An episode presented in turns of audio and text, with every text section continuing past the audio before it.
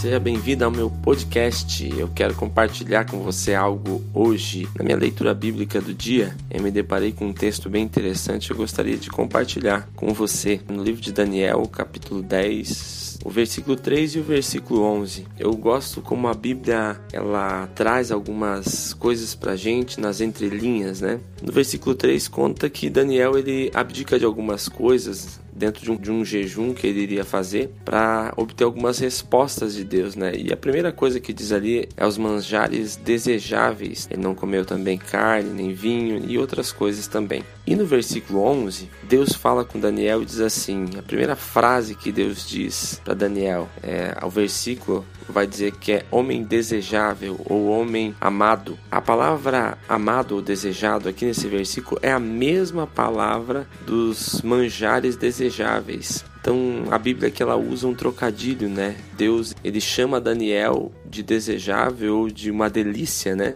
E Daniel cortou as delícias. É o que me chama a atenção é que quando nós cortamos aquelas coisas que são importantes para nós, ou quando nós deixamos algumas coisas por amor a Deus, nós nos tornamos agradáveis de Deus, ou seja, quando nós deixamos algo que nos custe ou nossos sonhos para que o sonho de Deus se realize em nós, nós nos tornamos o sonho de Deus, né? Nós nos tornamos aqueles que Deus vai amar e vai desejar. Então, quando eu deixo as coisas que são desejáveis por amor a Deus, eu me torno desejável para Deus. Então, que você hoje possa ter isso no teu coração. Dê uma olhadinha aí no teu dia e dê uma olhada tudo aquilo que talvez é tão importante para você, quais são as tuas prioridades no dia. Dê uma olhada nisso aí. Se você começar a colocar Deus como tua prioridade, você pode ter certeza que você vai começar a ser a prioridade de Deus. Se você desejar a Deus acima de tudo, Deus também vai fazer você alguém desejável a Ele. É isso aí. Deus te abençoe e um bom dia.